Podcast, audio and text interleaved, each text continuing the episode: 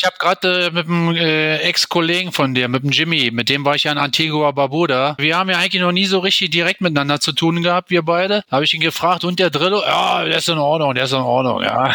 mit dem Jimmy war übrigens genauso. Mit dem hatte ich eigentlich auch vorher nie zu tun, aber er ist ja Berliner und das war so witzig. Wir haben ja dann abends an Antigua immer gesessen dann am Meer und dann haben wir festgestellt, wie viele gemeinsame Kollegen wir halt haben, so mit denen wir dann zusammengearbeitet haben. Aber wir hatten nie direkt miteinander zu tun. Aber uns haben super verstanden dann. Wir haben ja eigentlich auch, wenn dann nur mal gegeneinander gespielt, aber so äh, miteinander gearbeitet oder so haben wir noch nie. Drillo Talk. Gastgeber Martin Driller, der Ex-Profi vom BVB, St. Pauli und dem ersten FC Nürnberg, im Gespräch mit Leuten aus der Welt des Sports.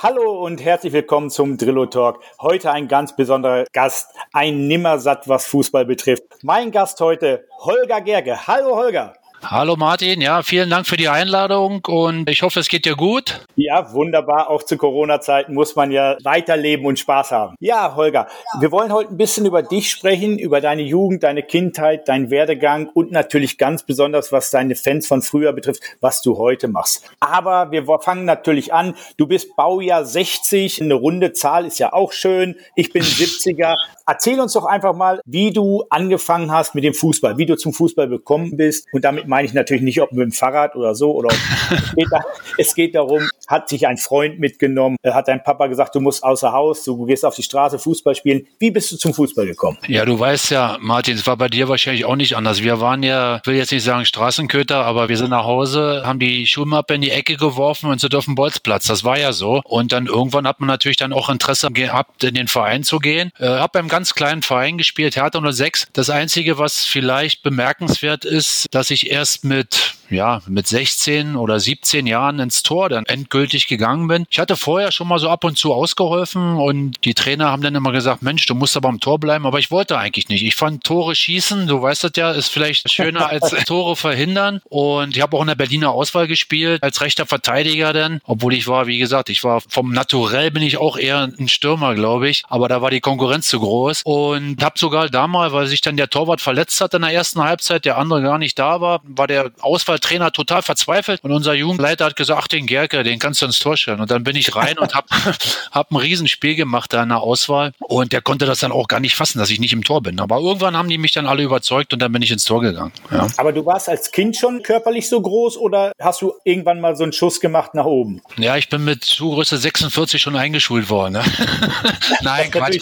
Nein, ich, klar, ich, ich war schon dann irgendwann ein bisschen größer. Die Größe war aber gar nicht so das Entscheidende. Das Entscheidende war die Schnelligkeit. Man sollte ja als Fußballer doch einen gewissen Antritt haben und ich habe dann gemerkt, so mit 15, 16, das hat gefehlt. Also ich hatte einfach nicht den Antritt, war kein Sprintertyp, eher ein Ausdauertyp und dann habe ich mich da überzeugen lassen und bin dann ins Tor gegangen. Hab noch das erste Jahr Kreisliga A gespielt auf roter Asche, ist eigentlich auch ungewöhnlich und war dann noch 15 Jahre Profi. Also ist schon nicht so ganz alltäglich, sag ich mal. CFC Hertha 06, du hast dort immerhin deine ganze Jugend verbracht, zwölf Jahre warst du dort und hast dann innerhalb Berlins einmal gewechselt zum SC Westend 1901. Wie kam das? Haben die höher gespielt oder hat dich jemand gesichtet? Wie war das damals schon? Ich meine, das ist ja schon drei Tage her. Ja, das war dann dritte Liga, Westend, und die hatten einen Trainer, der selber Torhüter war, und der hat dann, das war eigentlich ein Nachbarverein, das ist in Berlin-Charlottenburg, und der hatte mich dann zwei, dreimal gesehen und hat gesehen, ach ja, der hält ja ab und zu mal einen Ball, und dann haben die mich verpflichtet, und das war auch ein kleiner Verein, aber immerhin dritte Liga zu dem Zeitpunkt, und das war dann schon was, und dann durch die Berliner Auswahl kam ich dann irgendwann mal zum Probetraining bei Hertha zu Uwe Klimaschewski, der ja legendär ist als Trainer, und der hat mich dann irgendwann nach Saarbrücken geholt, und dann ging es eigentlich so so richtig los. Ja, Saarbrücken war damals dann auch noch dritte Liga. Ich glaube, du warst nur ein Jahr dort und bist aber auch direkt mit Saarbrücken aufgestiegen in die zweite Liga, wenn ich das richtig reservieren konnte.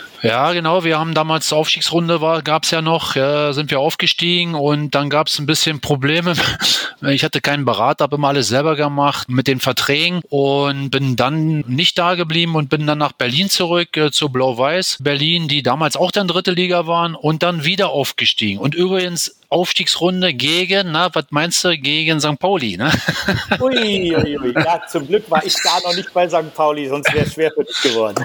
Ja, ja, ist klar, ist klar. Aber ich glaube, die sind mit hoch. Wir, wir sind mit denen zusammen hoch. Aber was auch ganz lustig ist, so, du, du bist, bist du Hamburger? Nee, du bist. Nein, nein, nee, ich bin Paderborner Kind. Paderborner. Da war noch ein Hamburger Verein damals in der Aufstieg, Lurup. Und da habe ich so die Hamburger, äh, der Michael Busser, mein Partner hier vom Fussi-Camp, der ist ja auch Hamburger, die sagen immer, die Lurup waren immer ganz gute Kicker früher. Ja, ich kenne mich ja, da nicht ja, aus. Ah. Lurup hatte immer eine gute Mannschaft, war ein Vorort von Hamburg, das hat immer gepasst. Du warst in Saarbrücken ein Jahr, hattest aber nicht Heimweh nach Berlin, dass du dann zu Blau-Weiß 90 Berlin gewechselt bist, oder? Nee, mit Heimweh hatte das nichts zu tun. Wir sind ja auch aufgestiegen. Ich war erster Torwart. Das war wirklich damals eine Vertragssituation, wo ich dann ja ohne Beratung einfach da ein bisschen gepokert habe. Das war etwas naiv von mir im Nachgang gesehen, aber ich habe es natürlich nie bereut, weil nach Berlin dann zu gehen war natürlich auch wieder super, weil jetzt Saarbrücken naja, okay. okay, das kann jeder wieder sehen. Dieser Brückenfans sehen es anders. Aber du hast ja immerhin über 130 Spiele dort gemacht. Dann kam doch, wenn man sagt Blau-Weiß 90 Berlin, vielleicht auch nicht der größte Verein, aber dann kam der große FC Schalke 04. Das ist dann natürlich schon wieder eine richtige Hausnummer. Wie nervös ist man, wenn man dann zu so einem großen Verein wechselt?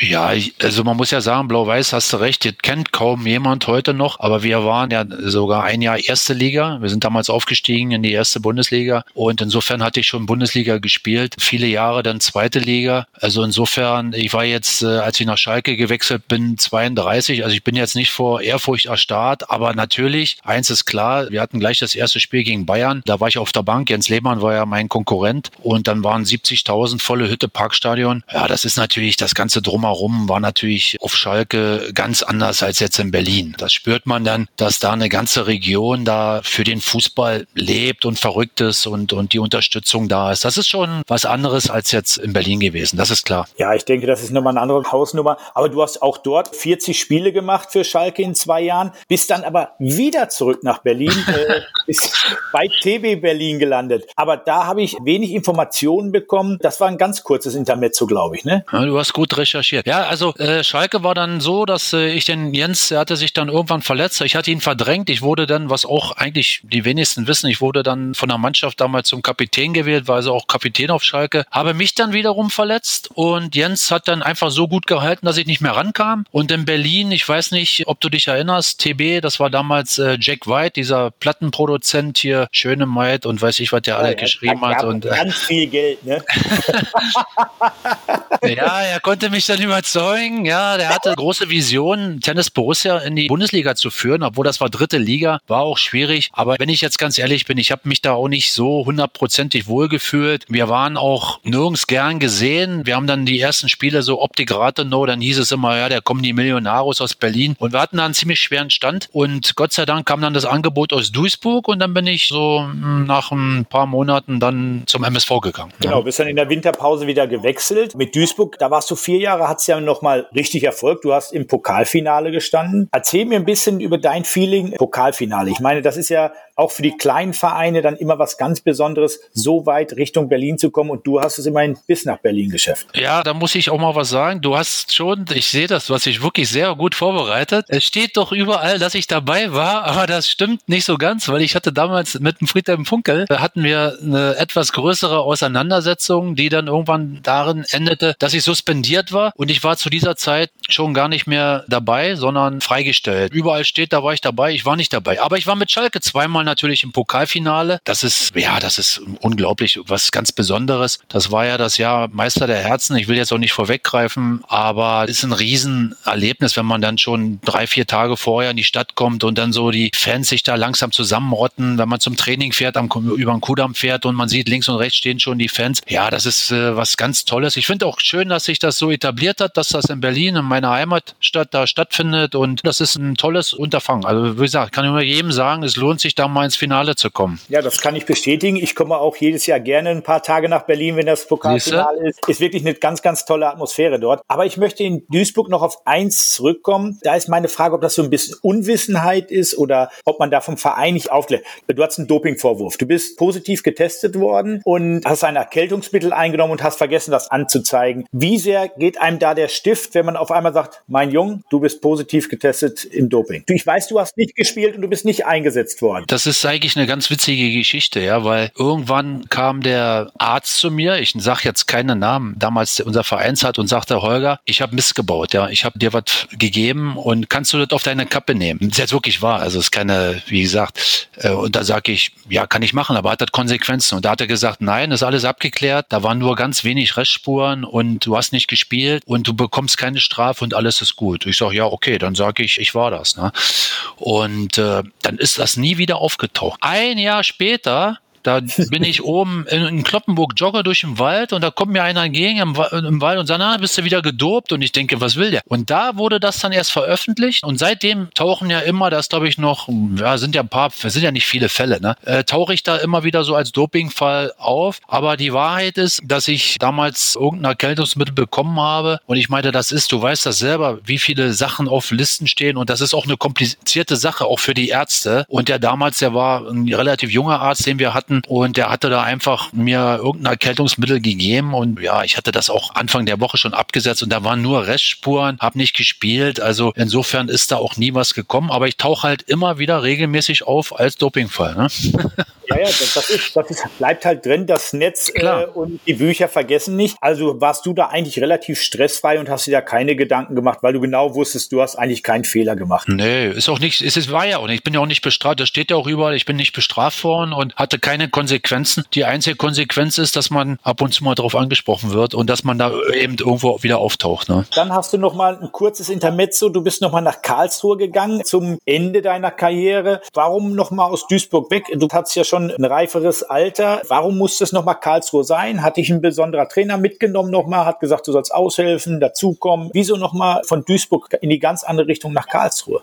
Ja, das, ich hatte ja gesagt, ich habe mich damals mit dem Friedhelm Funkel, ich hatte mich da, äh, wie das so ist, ein bisschen ungerecht behandelt gefühlt und habe da, ja, äh, war ja schon älterer Spieler, hast du ja richtig gesagt, 37, 38, habe das dann nicht so ganz eingesehen. Wir sind dann uns an die Köppe gekommen und dann war ich da suspendiert. Und in Karlsruhe war zu dem Zeitpunkt, vielleicht erinnerst du dich, äh, Jörg Berger Trainer, die waren in der ersten Liga. Er konnte die dann nicht retten, die sind dann abgestiegen und er hat dann zu mir gesagt, und das war auch eigentlich, was es heute nicht gibt, so eine ganz gute Konstellation oder eine witzige Konstellation. Es war ja so die, diese Anfänge von den Torwarttrainern und ja. er sagte, du pass mal auf, Holger, er kannte mich von Schalke. Wir haben hier einen jungen, talentierten super Torwart, das war damals Simon Jentsch und du bist quasi dann für die Sicherheit zweiter Torwart, aber gibst deine Erfahrung weiter und trainierst ihn auch gleichzeitig so ein bisschen, ja. Und das war so der Hintergedanke oder der Einstieg dann und für mich dann nochmal nach Karlsruhe zu wechseln. Und dann ohne Pause hast du eigentlich den Job auf dem Feld eigentlich ins Trainerteam gewechselt. Du hast weder Pause gemacht, Abstand gewonnen, sondern du bist dann sofort 99 ins Trainerteam gewechselt in Karlsruhe als Torwarttrainer, wie du es gerade schon angesprochen hast. Und hast dann aber, muss man ja sagen, irgendwie guten Eindruck überall hinterlassen, weil wenn wir jetzt zurückgehen, kommen wir bei allen Vereinen wieder raus, wo du schon mal warst. Also du musst einen guten Eindruck hinterlassen haben. Du bist 99 dann auch zu Schalke zurück, auch als Torwarttrainer. Naja, wenn du jetzt guckst, das Intermezzo in Karlsruhe,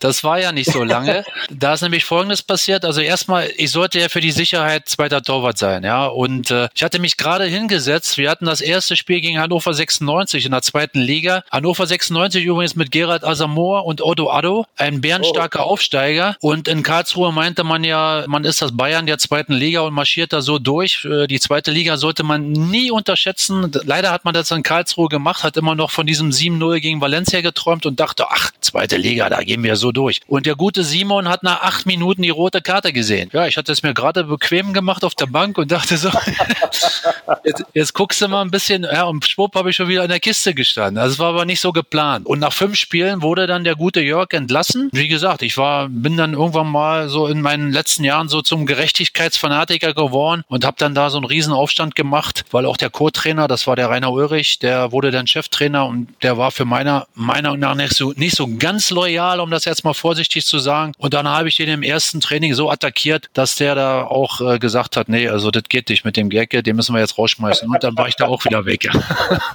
ja, okay. Aber man hat sich in Schalke an dich erinnert. Du wirst ja gute Arbeit äh, abgeliefert. Schalke hat dich nochmal zurückgeholt gewechselt und du hast in Schalke dann als Torwarttrainer angefangen, bist zwischenzeitlich sogar Co-Trainer geworden und hast in der Zeit dann auch deine Trainerlizenz äh, in Köln abgelegt. Ja, das war erstaunlich, wenn man heute die ganzen großen Trainerteams sieht. Äh, der Hüb und ich, äh, wir, waren quasi alleine. Wir hatten noch einen Fitnesstrainer dabei. Wir haben alles alleine gemacht. Also ich habe auch noch die Torhüter gemacht, Co-Trainer gemacht, das Warmmachen gemacht und habe nebenbei 2001 in unserem, ja, in diesem Superjahr im Grunde genommen, wo wir ja hätten Meister werden müssen, noch dann meinen Fußballlehrer nebenbei. Also das war schon, wenn man das heute sieht, kaum zu glauben, dass wir da den Laden geschmissen haben und ich war von Montag bis Donnerstag noch in Köln. Also schon erstaunlich, ja. Das ist Wahnsinn, was für große Trainerteams es jetzt gibt und früher hat man das zu zweit oder allerhöchstens zu dritt gemeistert. Ja, aber natürlich möchte ich auf diese kleine dunkle Stunde zu zurückkommen. Das muss einfach sein, auch wenn es ein bisschen wehtut. Deutscher Meister der Herzen. Drei, fünf, zehn Sekunden oder 20 Sekunden deutscher Meister und dann haut der Andersen in Hamburg das Ding da rein. Was ist da für eine Welt zusammengebrochen? Ja, äh, ich meine, du hast ja auch in deiner Karriere, glaube ich, einiges erlebt. Freude und Leid, sag ich immer. Und ich bin auch abgestiegen im MSV mit Blau-Weiß und aufgestiegen. Dann kann man sich so ein bisschen drauf einstellen. Diese Situation war halt das Besondere. Man hat einen kurzen Moment eigentlich vor Freude geweint und ein paar Sekunden später vor Enttäuschung. Das war halt das Besondere an dieser Situation. Das war dann so ein bisschen, also das ist ein bisschen, das war sehr schwer zu verarbeiten, ne? weil wir sind da unten rumgehüpft und ja, wir sind Meister. Und auf der Rolltreppe, Parkstadion, auf dem Weg ja. nach oben, sagte mit jemand, jemand, das Spiel läuft noch. Ich sag, was für ein Spiel läuft noch, ne? ja in Hamburg ist noch nicht Schluss. Ich sage, der hat doch vor ein paar Minuten gesagt, ist aus in Hamburg. Ja, nee, stimmt nicht, das läuft noch. Ja, und dann kamen wir oben in die Trainerkabine rein und die war ein ganz kleiner Raum und da war die halbe Mannschaft, die standen alle vor diesem Fernseher und das hat ja ewig gedauert, ehe der Freistoß da ausgeführt worden ist. Ja, und dann haut er das Ding da rein. Das war schon brutal. Das Gute oder so im Nachgang heute sage ich, guck mal, wer war alles deutscher Meister? Wolfsburg, Stuttgart. Erinnert sich doch keine Sau mehr so richtig. Ich sage immer, Meister der Ersten gibt's nur einen. Ja, daran wird man sich immer immer erinnern. Ja, also insofern bin ich da ganz entspannt im Nachgang. Aber damals war es nicht so ganz witzig. Ja, ich denke, das waren wirklich von Freudentränen bis zur absoluten Entsetzen. Ja, dann hast du eigentlich eine schöne Zeit mit Hüb Stevens, äh, den Cheftrainer gehabt. Du bist dann mit ihm, glaube ich, auch noch ein bisschen weiter, bist mit ihm zusammen zu Hertha gegangen, wieder nach Berlin. Also irgendwo hast du dann wieder äh, den Verein Hertha gefunden. Kannst du uns ein bisschen erzählen über die Zusammenarbeit mit dem knurrigen Holländer? Ja, also eins ist mal ganz sicher, wir zwei sind wahrscheinlich die unterschiedlichsten Typen, die man sich vorstellen kann. Wir haben heute, wir gehen mal auf Mallorca ab und zu mal auch mal wieder zusammen essen, aber wir hatten früher privat eigentlich überhaupt nichts miteinander zu tun. Wie gesagt, weil wir grundverschieden waren. Aber man muss eben sagen, dieses Verschiedene, das hat sich in irgendwo ergänzt. Und äh, der Klassiker Bad Cop, Good Cop, der passte so ein bisschen, weil Hüb hat natürlich eine, ja, eine ganz andere Art als ich. Aber wir im Team, also zum Beispiel, wir hatten nie, irgendwie sind wir nie aneinander geraten. Es war eine, ein blindes Verständnis. Er wusste, was ich denke. Ich wusste, was er will. Und insofern äh, war das eine ganz, ganz äh, tolle Zusammenarbeit mit ihm. Und ich habe natürlich unheimlich viel gelernt, weil ich habe gesehen, eben, der ist eben einer, der nichts dem Zufall überlässt, der immer top vorbereitet ist, der keine Angriffsflächen bietet, der war immer als erster da, als letzter. Also er hat sich viel, sagen wir mal so, detailverliebt. Er hat den Spielern gratuliert, wenn die Kinder Geburtstag hatten. Ich meine, welcher Trainer wie viel, hat das bei dir jemals gemacht? Und ja. da hat er auf jedes Ding hat er geachtet. Und äh, ja, und so hat er halt den Laden wirklich brutal im Griff gehabt. Das muss man schon sagen. Sind das Dinge, die man für sich selber dann auch mitnimmt und sagt, Mensch, wenn ich da mal hinkomme, das wäre schon top, top, top. Weil es ist ja dann schon bei 35 Leuten, ich sagen mal, in so einem Kader mit Co-Trainern und Trainern, dass man sich da alle Familienverhältnisse notiert? Ja, das ist, so der war, ich meine, so werde ich nie sein. Man nimmt, man nimmt mal Sachen mit, natürlich, ja, das ist ganz klar. Aber er hat ja auch, muss dir vorstellen, der hat dann jeden Elfmeter, der irgendwo in Europa geschossen wurde, hat er notiert, ne? Und dann kam er immer zu, morgens kam ich ins Büro rein, da sagte er, hör mal, hast du gestern äh, zweite französische Liga gesehen, den Elfmeter? Ich sag, was habe ich gesehen? und er hat daraus dann, das hat er ja später so ein Computersystem entwickelt und wie du weißt, bei der Weltmeisterschaft Jens Lehmann, das waren Aufzeichnungen letztendlich, die dann überhübt, weil der quasi in dem, wo sie den UEFA Cup geholt haben, da war ich ja nicht dabei, da habe ich noch in Duisburg gespielt, da hatte er schon diese Datenbank und das hat, glaube ich, gerade im Elfmeterschießen dann letztendlich so ein bisschen den Ausschlag gegeben und dann hat er natürlich da brutal immer dran geglaubt und das weitergeführt und hatte da eine riesen Datenbank über Elfmeter in ganz Europa. Ja, Wahnsinn. Aber ist auch schön, sowas mal zu erfahren, ja. Dann kam also Schalke, Hertha, ihr seid dann gemeinsam auch nach Köln und dann warst du urplötzlich Cheftrainer in Köln.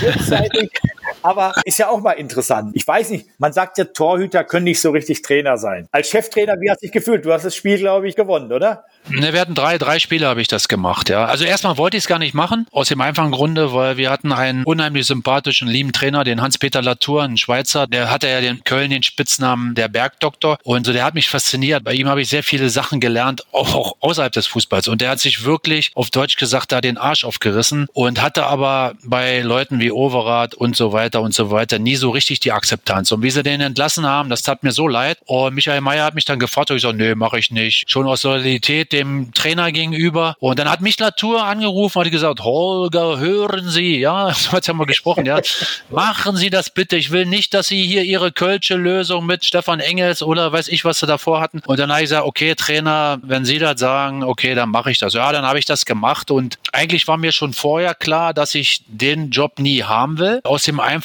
Grunde, weil ich die Jungs äh, alle hab leiden sehen. Du weißt selber, als Assistent bist du ja schon sehr dicht da dran. Und ich meine, Hüb ist schon ein harter Junge, ja, aber in Berlin, wenn es mal so richtig auf die Fresse geht, hab halt gesehen, wie diese Laien auch da drunter. Man kann immer sagen, na ja, okay, die verdienen ja auch viel, aber sind ja letztendlich Menschen und dann geht's ja irgendwann ans Eingemachte. Beim Jens Keller später, die Kinder wurden in der Schule beleidigt, beschimpft. Und da muss ich ehrlich sagen, da wusste ich, das ist nie meins. Ich bin unheimlich gerne Assistent gewesen, habe alles gegeben, was ich konnte, um dem Trainer zu helfen, war auch immer tausendprozentig loyal. In der Stunde des Erfolgs ist man vielleicht auch in der zweiten Reihe. Aber weißt du, Martin, damit kann ich super leben. Und aber in der Stunde des Misserfolgs, wenn der Kugelhagel einprallt, dann ist man in der zweiten Reihe auch manchmal vielleicht etwas äh, ja, hat man etwas ruhiger. Und man kann gut schlafen, fährt irgendwo hin, muss nicht mit den ganzen Journalisten reden, wo man vielleicht keinen Bock drauf hat. Insofern war ich eigentlich immer mit meinem Job ganz zufrieden. Du hast deine Berufung als Co-Trainer oder als Torwarttrainer gefunden. Warst du immer einer, der sehr dicht an der Mannschaft war,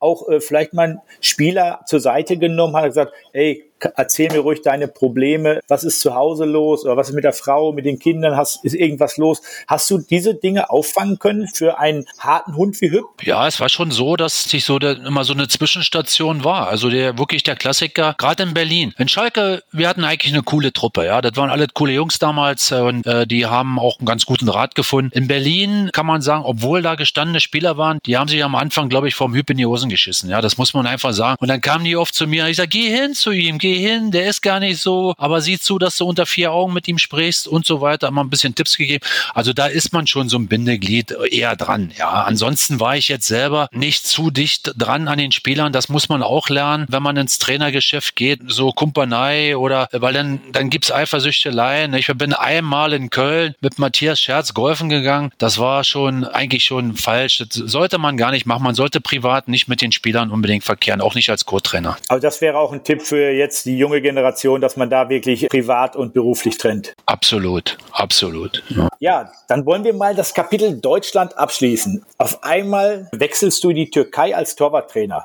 Bist du wieder mit einem Trainer zu Fenerbahce gewechselt? Erzähl uns diese Geschichte, weil das war ja auch recht kurzes Intermezzo. Ja, schade eigentlich, aber ja, das kam durch Christoph Daum natürlich. Christoph Daum wurde ja dann Trainer beim 1. FC Köln und auch mit allen Höhen und Tiefen. Wir sind dann äh, zweite Liga, eine Ehrenrunde, sind dann aufgestiegen und irgendwann sagte er zu mir, ja, ich höre auf, ich gehe nach Istanbul und willst du nicht mitgehen? Ist auch schön. ja, also irgendwie kam der mit meiner Art anscheinend auch ganz gut zurecht und dann dachte ich so, ach ja, so Istanbul und der Co-Trainer, weil ich war dann am Anfang so ein bisschen am Zweifel, ja, nicht am Zweifeln, aber ich fühlte mich ja wohl in Köln beim 1. FC Köln. Ich hatte noch Vertrag und der Roland Koch sagte dann nur, Holger, wenn du das nicht machst, bist du doof. Das ist genau dein Ding und ich muss sagen, im Nachgang hat er recht gehabt. Also Istanbul war der absolute Hammer. Erzähl uns ein bisschen über Istanbul. Alleine, wie, wie so ein Verein geführt wird, wo die heißspornigen türkischen Fans sind. Ich glaube, das ist nicht ganz so geordnet wie in Deutschland. So stelle ich es mir zumindest vor und die Zuhörer bestimmt auch. Die sagen immer, oh, da ist so viel, so viel chaotisch oder wird es genauso professionell wie in Deutschland gehandhabt dort? Nein, das ist äh, super professionell. Das ist ein, ich sag mal, das ist fast wie ein Imperium. Fenerbahce, die haben eigenen Fernsehsender, muss ja sehen, die haben Basketball Champions League, Volleyball Champions League, Männer, Frauen. Das ist ein Riesenunternehmen. Wir hatten eine Mannschaft, Roberto Carlos war dabei, Diego Lugano, Kapitän von Uruguay, einige Brasilianer noch, der Alexis Sosa, der, wirklich einer der besten Spieler, mit dem ich je arbeiten durfte. Also das war erstmal schon eine Riesentruppe. Dann hast du ein Trainingsgelände, wo du rauffährst, wo jeder Spieler, jeder Trainer wie ein Hotelzimmer dann hat. Ich bin da morgens rein, Computer, mein Telefon hochgehoben, ja, könnte ich dann mal ein Käsesandwich, dann kommt ein Kellner mit einem Käsesandwich und mit einem Kaffee. Das kennt man natürlich aus Deutschland gar nicht. Und in Deutschland denkt man immer, naja, hier ist äh, alles top, top, top, aber man wundert sich dann, wenn man ins Ausland geht, was da alles möglich ist. Ja, das war, und die Stadt Istanbul auch. Ich hatte da, ja, nicht Vorurteile, aber ich dachte, ich kannte es nur aus Belek, genau wie du, äh, wenn man ins Trainingslager fährt, das ist, ja, das ist touristisch und so. Und wenn man dann nach Istanbul kommt, ja, wie ich das erste Mal über die Brücke vom Bosporus, ich musste wirklich die Luft anhalten, du spürst halt, das ist, das war ja schon Hochkultur, da sind sie hier noch mit den Keulen auf die Bäume gesprungen, das war Byzanz, Konstantinopel und das merkst du einfach, das ist wunderschön und eine brutal lebendige Stadt. Ich hatte einen Dreijahresvertrag und wäre am liebsten auch die drei Jahre oder noch länger da geblieben, aber dann ist sowas ähnliches passiert wie auf Schalke. Wir haben am letzten Spieltag dann die Meisterschaft verdattelt und dann war das Kapitel leider beendet. Ja, das geht dann in der Türkei natürlich noch schneller als in Deutschland, glaube ich. Ne? Ich glaube, wenn die angefressen sind, dann packen die die Papiere und den Koffer zusammen und sagen auf Wiedersehen. Ja, der Präsident, der hat da keinen Spaß verstanden. Er hat gesagt, wer Fener nicht zum Meister macht, muss gehen. Also wir hatten eigentlich wirklich ein gutes Jahr, aber das war dann sein Argument und das muss man dann auch so akzeptieren. Leider. Ja, das ist ja super, ist wenig Druck, ne? Entweder Meister oder nach Hause. Aber ja. es gibt ja viele Ferienflieger, die gehen dann wieder Richtung Deutschland. aber das Schlimme ist, dein Ferienflieger ging nicht nach Deutschland. Du hast dann auf einmal Kasachstan auf der Uhr gehabt. Was macht man in Kasachstan? ja, ich hatte ja Zeit und der Bernd Stork, den ich auch nicht kannte, so wie wir beide uns ja eigentlich auch noch nie richtig äh, kennengelernt haben, aber es gibt eben Querverbindungen und die Querverbindung war der Michael Meyer und Michael Meyer war damals, wie gesagt, mein Manager beim 1. FC Köln und der Bernd Stork rief an und sagt, ja, ich bin jetzt hier bei der Nationalmannschaft, ich brauche einen Torwarttrainer und dann hat der Meyer gesagt, oh, den Holger, den kannst du holen, der ist in Ordnung, ja. Und dann hat er mich angerufen und sagte, du äh, kannst du mal für zwei Spiele hier kommen? Ich sag, wie für zwei Spiele? Ja, sagt er, mir haben sie so ein Ultimatum gestellt. Wir spielen zwei Heimspiele und zwar war das gegen Belgien und gegen Deutschland, ja. Und er musste eins von den beiden gewinnen. Ist ja recht einfach um weiter Trainer zu bleiben. Und dann habe ich gesagt, ja, okay, gegen Deutschland mal so ein Länderspiel zu bestreiten und auf der gegnerischen Seite. Und Kasachstan ist übrigens ein hochinteressantes Land auch. Ja, ist ja, ich glaube, das neunte, größte Land der Welt. Und man lernt eben durch Auslandsaufenthalt lernt man eben auch ein bisschen was kennen. Und äh, ja, und dann bin ich da hin und habe da ein paar Wochen da ausgeholfen. Die Spiele gingen aber beide verloren. Ja. Ehrlich, hätte ich jetzt nicht gedacht. ja, gegen Belgien war sogar knapp. Also da haben wir ein bisschen Pech gehabt. Ja, gegen Deutschland war Halbzeit auch 0-0, aber ging dann 3-0, glaube ich, oder haben wir ja, Aber, aber wäre es dann nicht möglich gewesen, dass du schnell noch einen Pass bekommst, da hättest du dich doch nicht aufstellen können. nee, nee, die Zeiten sind vorbei. Ja, ja okay, dann ging es nochmal wieder zurück zu Schalke. Also in Schalke musst du wirklich gute Arbeit geleistet haben, einen guten Ruf haben. Äh, Schalke hat dich nochmal wieder als Torwarttrainer geholt. Ja, ich, wahrscheinlich gibt es sowas auch nicht so oft, dass man dreimal zu so einem Verein kommt. Ja, ist ja schon ungewöhnlich. Wäre sogar fast nochmal das vierte Mal geworden, aber äh, bei Tedesco damals, aber war auch nur fast. Aber ja, ist schon ungewöhnlich. Und wenn man so viele Vereine hat, du hast auch ein paar Clubs, dann hat man natürlich auch einen Lieblingsverein. Und ich sage mal natürlich, ich war Spieler dort und habe dort die ja zweimal DFB-Pokal gewonnen, Champions League. League. Das ist schon auch ein bisschen mein Club dann, so mein Lieblingsclub, obwohl ich jetzt mit den anderen auch fünf Jahre 1. FC Köln haben auch geprägt oder Duisburg mag ich auch. Also, aber Schalke, man ist schon ein Stück weit, ist mir Schalke am nächsten, natürlich. Ja, einen Favorit muss man ja haben. Ne? Das ist ja, genau. irgendwo muss man eine Base haben. Ja, und dann nach Schalke ging es wieder zur Nationalmannschaft, dann kam wieder Ungarn. Ja, das war auch ganz äh, witzig. Also erstmal die Entlassung auf Schalke war nicht so witzig. Die war auch völlig im Nachgang idiotisch, muss man ehrlich sagen, weil schon die Entlassung von Hü war ein bisschen zweifelhaft, was Horst Zelter äh, gemacht hat, weil wir waren immer Champions League zu dem Zeitpunkt und auch bei Jens Keller waren wir Champions League. Aber irgendwann kam jemand auf den, auf den großen, äh, dass Schalke einen internationalen Trainer braucht, die Matteo. Ja, und der hat dann seine ganzen Leute mitgebracht und dann war's das. Ja, und dann war eben zu dem Zeitpunkt Zeitpunkt war ich dann beurlaubt, da ist man ja erst, ist ja klar. Und dann rief der Bernd Stork mich an, der nun mich aus Kasachstan und der war zu dem Zeitpunkt Sportdirektor in Ungarn und der sagte, du Holger, ich gehe hier mit der U20 zur WM nach Neuseeland. Ja, da gehe ich mit, das mache ich als Trainer, willst du nicht mitgehen? Ach, so habe ich gesagt, ja, Neuseeland, also war ich ja auch noch nicht, es wäre mir eigentlich so zu weit. Und und WM kannte ich bis jetzt auch noch nicht, nur aus dem Fernsehen, auch wenn es nur U20 bin. Ja, und dann bin ich ihm mit ihm da mit nach Neuseeland, war ein Riesenerlebnis. Und irgendwann wurde er dann Cheftrainer und ja, dann war ich dann bei der Nationalmannschaft Ungarn und mit, der, mit dem Highland, Highlight natürlich nachher der Europameisterschaft, wo wir uns qualifiziert haben. Ja, ich denke, das natürlich auch was heißt, aber ich spüre schon, du fliegst gerne auf Verbandskosten durch die Welt. Ja, wenn man, so, lange im Verein ist, wie gesagt, ich war selber weit davon entfernt, irgendwie Nationalmannschaft zu spielen oder habe ich das nie so mitbekommen. Aber dann habe ich eigentlich äh, durch Ungarn das erstmal so kennen und schätzen gelernt, wie schön das eigentlich ist. So bei einer Nationalmannschaft macht es schon Spaß, ja. Ja, erzähl uns, was machst du jetzt? Ich habe gehört, du trainierst mit Kindern, hast Fußballcamps. Ich meine, du hast ja auch eine Familie. Vielleicht erzählst du uns jetzt mal von deiner Familie, von deinen Kindern und dann würde ich gern hören, was du jetzt machst beruflich und natürlich, wo du lebst. Mein letztes Intermezzo, sage ich jetzt mal, hast du ja gar nicht erwähnt. Da kommen wir mal, da spannt sich jetzt ja Bogen äh, zu einem lieben Ex-Kollegen von dir, vom, zum Jimmy Dinsey. Der rief mich nämlich auch an und suchte einen Torwarttrainer. Wir kannten uns auch nicht, auch nur über Querverbindung. Und dann war ich noch kurzzeitig bei Antigua Barbuda in der Karibik. Ja, das war natürlich auch nochmal ein richtiges Abenteuer, fußballmäßig und auch Trainingsbedingungen. Naja, also da müssen wir mal den Mantel des Schweigens drüber legen. Also da hat, glaube ich, mancher Siebtligist bessere Bedingungen. Aber dafür waren sie die schönsten Strände, die ich je gesehen habe.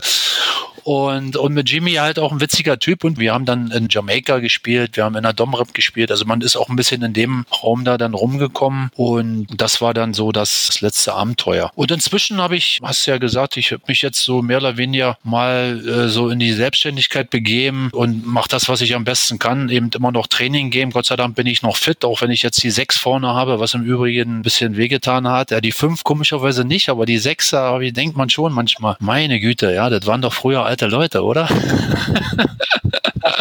Heute ist 60 das alte 30. Naja, danke, tut gut, ja. Nee, nee, aber es geht noch. Wie gesagt, ich kann noch ballern, stehe gerne auf dem Platz und äh, das muss ich eben lernen, wenn du mit Peter Gulaschi, einem der besten Torhüter der Bundesliga, da drei Jahre arbeitest und dann steht mit einmal ein Achtjähriger vor dir, der keinen Ball fangen kann. Da muss ich dann auch erstmal feststellen, trotzdem, das macht mir Spaß mit den Kindern und, und sonst hätte ich es nicht gemacht. Und jetzt gebe ich äh, teilweise Privattraining, teilweise Fußballschuhe, habe jetzt so Keeper Days in die Wege geleitet und äh, ab Samstag kommt ein ganz neues Projekt, das weiß noch niemand. Du bist der Erste, der das jetzt so erfährt. Auf Mallorca kommen jetzt amerikanische College-Spieler, die sind so alle zwischen 17, 20. Die kommen hier rüber für zwei Monate und wir werden dort trainiert und äh, lernen die Sprache, Spanisch, äh, leben in Mallorca zwei Monate im Hotel und da werde ich auch die Torhüter wieder trainieren und den Trainer ein bisschen assistieren. Ja, das hört sich äh, interessant an. Was ist da deine Aufgabe jetzt, wenn du einen Achtjährigen trainierst? Wie bringst du ihm ans Torwartspiel? Da geht es ja um Bewegungsabläufe. Geht es da viel um Koordination? Wie baust du so ein Training dann im Gegensatz zum Gulaschi von einem absoluten Profi zu einem Achtjährigen auf? Vielleicht kannst du uns das ein bisschen beschreiben. Ja, da geht es dann wirklich um die Basics, ja, weil die natürlich auch ganz viele Fehler machen. Ja, ich habe ja gesagt, vom Fangen, das geht beim Fangen los, ja, und beim Fallen, das Fallen, die fallen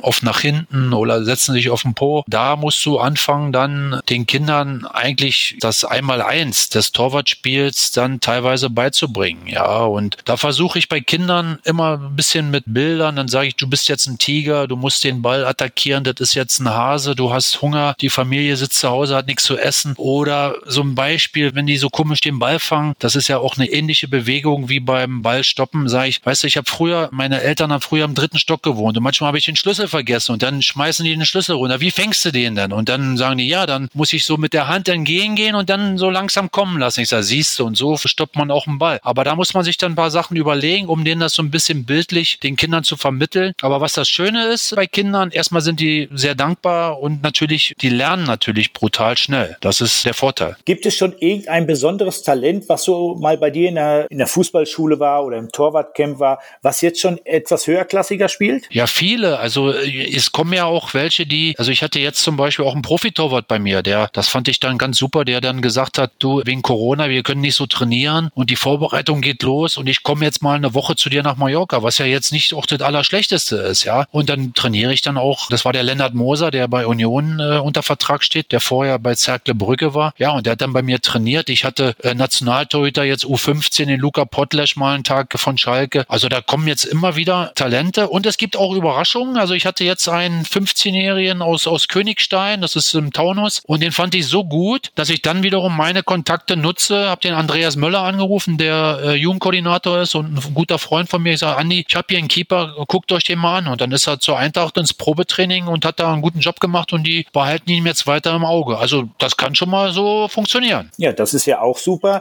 Gibt es irgendwelche Möglichkeiten, dass sich Torleute bei dir bewerben können oder dich äh, engagieren können? Oder wo machst du bei Gelegenheit wieder Camps, jetzt außer Mallorca, wenn da äh, professionelle Leute aus Amerika kommen? Wo kann man dich erreichen und wo ist so deine Base, dass man sagt, Mensch, ich möchte Torwarttraining haben. Wie kann ich bei Holger Gerke trainieren? Ja, das ist ja heutzutage, das weißt du ja, Instagram, Facebook, also unter meinem normalen Namen können mir alle folgen. Da sind dann auch die sogenannten Keeper Days, wo wir jetzt auch die Idee entwickelt haben, dass wir, das ist noch der Manfred Gloger, der auch Arminia Bielefeld, Fortuna Düsseldorf, äh, MSV Duisburg auf dem Buckel hat, dass wir sagen, wir kommen zu euch. Also äh, der Verein kann sich bewerben und kann sagen, wir wollen, dass unsere Keeper mal professionell trainiert werden und dann fahren wir dahin und das kann auch wirklich dann auch mal auf dem Dorf sein und wir haben jetzt da schon einige Termine und da kann man mich direkt kontaktieren, keine Hemmung, immer ran. Ja. ja da kann man nur jedem jungen Torhüter, der oder, oder der ein großer Torhüter werden will, äh, raten, bei dir mal anzurufen, dich anzufunken, anzuschreiben. Was machst du privat? Erzähl uns deine Family. Wir haben eben schon gewitzelt. Deine Frau hat dir den Computer angeschlossen, dass wir überhaupt Kontakt haben. Ich bin technisch genauso begabt wie du, also oder genauso wenig. Ähm, Erzähl uns ein bisschen von deiner Familie. Ja, meine Kinder, die leben in Köln. Ja, die sind noch relativ jung. Ich habe mir da sehr viel Zeit gelassen. Ja, bin mit 48 das erste Mal Vater, mit 50 das zweite. Ja, ja, jetzt lacht er. Ne? Ja, ja. Ich bin schon Opa, deswegen. Ah ja, es gibt ja auch das andere Extrem. Ja. ja, ja. Ich habe früher, wenn sie mich dann so gefragt haben mit 30, ja, warum hast du noch keine Kinder? Dann habe ich immer schon so aus Scherz gesagt, ich mache mir meine Enkelkinder selbst. Und das hat dann auch irgendwie geklappt. Ne? Wobei, wenn ich jetzt ehrlich bin, also also es war bis jetzt noch nicht, dass wenn ich zur Schule oder zum Kindergarten früher bin, dass die Leute gedacht haben, ist das jetzt der Opa oder der Papa. Also so schlimm war es nicht. Aber ja, ich habe mir ein bisschen Zeit gelassen. Die sind äh, auch gut noch gelungen. Allerdings fußballmäßig jetzt, äh, der spielt jetzt sogar, ist jetzt von sich aus in den Verein gegangen. Aber da kann man jetzt nicht erwarten, dass er irgendwie mal in der Bundesliga auftaucht. Aber ist ja auch nicht schlimm. Hauptsache er hat Spaß dabei. Ne? Du hast nur ein? Ein Junge, ein Mädchen. Ein Junge, ein Mädchen. Ja. Wunderbar. Eine Frau hast du auch dazu? Ja, aber da sind wir getrennt. Ich habe jetzt eine liebe Freundin, die mir gerade am Computer geholfen hat, die da sehr fit ist und äh, insofern alles in grünen Bahnen. Ja. Also du bist zufrieden und glücklich. Ich glaube, das ist das Wichtigste. Zu Hause bist du wo? Ich habe jetzt immer wieder das Wort Mallorca gehört. Mallorca. Wo bist du wirklich zu Hause? Also wie gesagt, ich bewege mich in so einem Dreieck. Das ist, ich bin natürlich viel auf Mallorca, aber ich bin dann auch oft bei den Kindern in Köln und meine Lebensgefährtin lebt in Kleve am Niederrhein. Da warst du mit Sicherheit noch nicht, oder? Ja, Kleve kenne ich auch. Ehrlich? Achso, du bist aus Paderborn, ja. Ich bin aus Paderborn. Aus Ostwestfalen sozusagen, ja. Naja, ah wir NRWler sind überall. Das ist okay. immer so. Ich möchte sagen, Dankeschön für so viele Informationen. Es war wirklich sehr, sehr interessant, sehr spannend. Ich glaube, alle, die das jetzt hören, die irgendwann mal Torwart werden möchten, können sich an dir ein Beispiel nehmen. Du selber warst ein Torwart, der über 200 Bundesligaspiele hast, hast dann nach deiner Erfahrung weitergegeben. Ich sage herzlichen Dank für deine informativen Aussagen. Es hat mir sehr, sehr viel Spaß gemacht und ich hoffe, wir sehen uns bei Gelegenheit mal auf ein Käffchen oder ein Bier, egal ob Mallorca, Kleve, Köln oder wo auch immer. Holger, ich sage danke, danke, danke. Ja, ich bedanke mich auch. Ja, echt schade, dass wir uns eigentlich wirklich noch nie so persönlich kennengelernt haben und irgendwann klappt das mal mit dem Bierchen. Ich denke, wir finden uns und wir bekommen was hin. Danke für eure Zeit. Bis zum nächsten Mal. Euer Drillo.